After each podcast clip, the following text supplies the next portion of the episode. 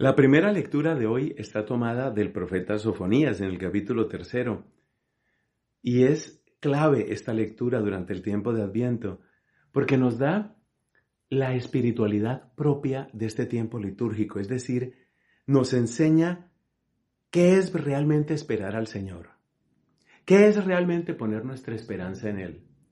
La frase clave es aquello que dice Dios a través del profeta, voy a dejar en medio de ustedes un pueblo pobre y humilde. Un pueblo pobre y humilde que confía en el Señor. Esa es la clave. Es decir, gente que ha aprendido a desconfiar de sus solas fuerzas, a desconfiar de los poderes de este mundo y a confiar en Dios a confiar radicalmente, totalmente, poderosamente en el Señor.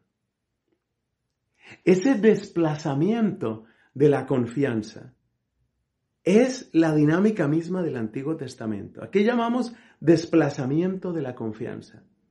Mira, es lo que sucede cuando la persona ha aprendido a descubrir sus propias limitaciones es consciente de sus errores, pero no se encierra en la desesperación, no se encierra en el cinismo, en decir simplemente yo soy así y qué, que es un poco el lenguaje que hoy se oye tanto, ¿no? Como quien dice, yo no voy a cambiar.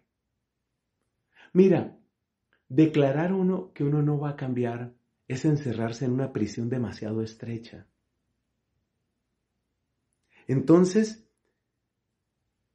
hay un desplazamiento de la confianza. Esta, es la idea fundamental. La persona que es consciente de que ha cometido errores, de que es frágil, persona que es consciente del poder que el pecado, que la tentación ha tenido en su vida, persona que es consciente de sus límites, pero no se encierra en ellos, sino que de alguna manera sale de sí mismo para poner su esperanza en el Señor. Esa es la espiritualidad del adviento. Pero nos falta otro detalle muy importante. Persona que tampoco va a poner su esperanza únicamente en las cosas, en las filosofías, en las políticas, en los líderes de este mundo. No, ni en las cosas, ni en las personas de esta tierra, ni en mí mismo. Desplazamiento de la confianza. Ese es el adviento. Desplazamiento de la confianza para decirle al Señor, en ti pongo mi esperanza, en ti pongo mi confianza, en ti está mi fuerza, Señor, en ti y solamente en ti. Esa, esa es la actitud. Esa es la actitud que nos lleva a descubrir que en Él está nuestra fuerza, en Él está nuestra vida.